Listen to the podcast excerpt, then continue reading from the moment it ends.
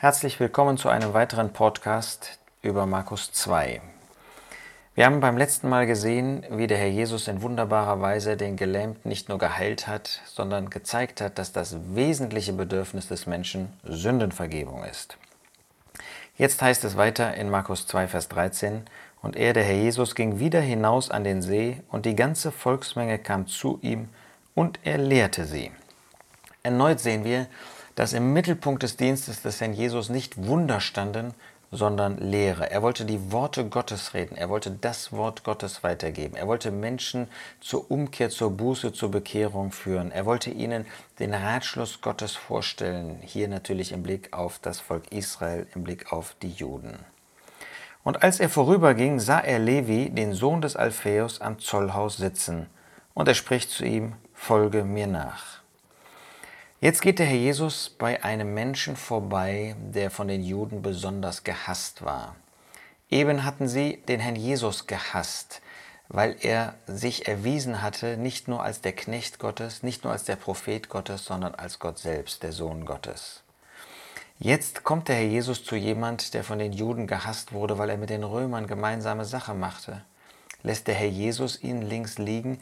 Lässt er solche einfach in ihren Problemen die von den Menschen ausgestoßen sind, die vielleicht auch selbst in besonderer Weise einen Weg gehen, der verkehrt ist? Nein, der Herr Jesus geht zu ihm und sagt, folge mir nach. Wir haben schon in Kapitel 1 gesehen, dass der Herr Jesus nur Menschen in seine Nachfolge ruft, die ihn schon kennen, die ihn angenommen haben.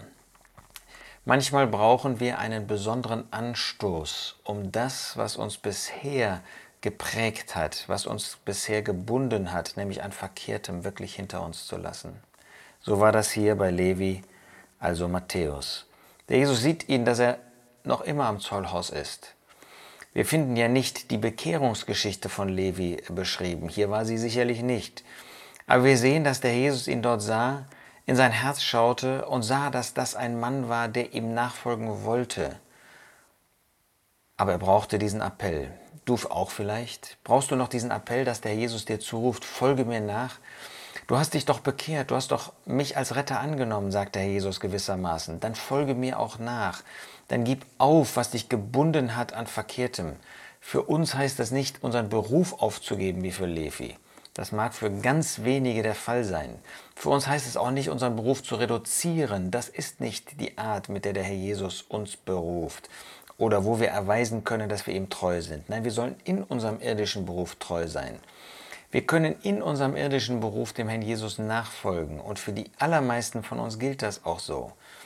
Aber hier ist das ein Mann, den der Herr Jesus in besonderer Weise berufen möchte, der einer zu den zwölf, als einer der zwölf sein sollte, mit denen der Herr Jesus dann später in seinem öffentlichen Dienst umhergegangen ist, der dieses wunderbare Evangelium über den Herrn Jesus, den Messias, geschrieben hat. Folge mir nach.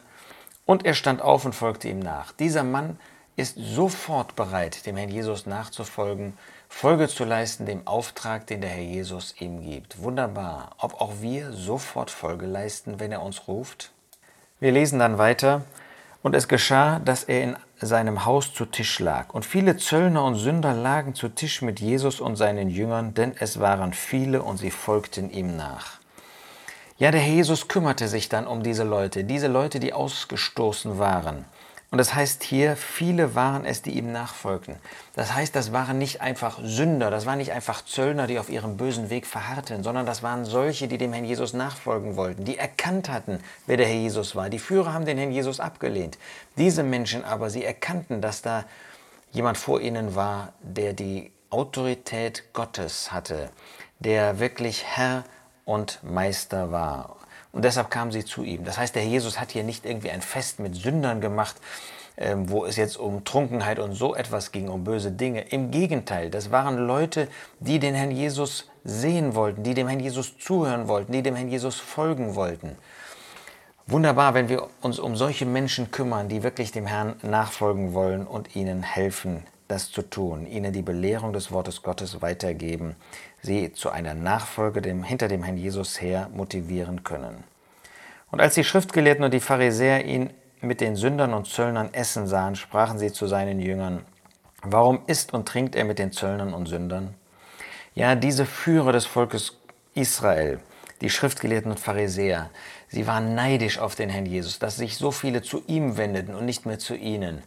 Und dann wollen sie den Herrn Jesus angehen, sie wollen gegen ihn vorgehen, sie wollen das verhindern. Wie tun sie das? Indem sie seine Jünger ansprechen. Statt offen mit dem Herrn Jesus zu sprechen, sprechen sie mit seinen Jüngern. Wie zeigt das die Taktik Satans, der versucht über einen solchen Weg die Jünger zu verunsichern, sie ängstlich zu machen? Der Teufel, der geht nicht geradewegs zu dem Herrn Jesus. Und als Jesus es hörte, sprach er zu ihnen. Der Jesus lässt seine Jünger nicht allein, er lässt sie nicht im Stich. Wenn diese bösen Menschen, die den Jüngern vermutlich überlegen waren, versuchten, ihn zu behindern, indem sie die Jünger abspenstig machten, ihnen ähm, Böses einredeten, dann stellt der Herr Jesus sich vor seine Jünger, er hilft ihnen. Und er sagt, nicht die Starken brauchen einen Arzt, sondern die Kranken. Ich bin nicht gekommen, Gerechte zu rufen, sondern Sünder.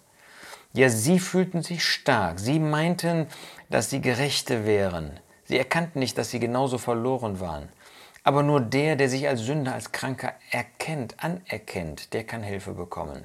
Der Jesus gibt eine solche Hilfe, damals wie heute. Jeder, der sich als Sünder erkennt, dem kann geholfen werden, dem kann das gute Evangelium, die gute Botschaft verkündigt werden. Und das wollen wir tun. Wir wollen diesen Auftrag wirklich annehmen, Zeugen zu sein von dem Herrn Jesus. Und auch jeder, der in Not ist, der zu dem Herrn Jesus kommt, der bekommt Hilfe von ihm. Ich wünsche dir und mir und uns allen, dass wir wirklich den Herrn so vorstellen in seiner Hilfsbereitschaft, so wie er zu Menschen geht, die Hilfe suchen, dass auch wir das tun. Und dass solche, die dem Herrn Jesus nachfolgen wollen, auch bei uns Hilfe bekommen, in denen, indem wir ihnen das Wort Gottes verkündigen, indem wir ihnen das Wort vorstellen, den Herrn vorstellen in seiner Liebe, in seiner Fürsorge, in seiner Hingabe und indem wir selbst ihm nachfolgen.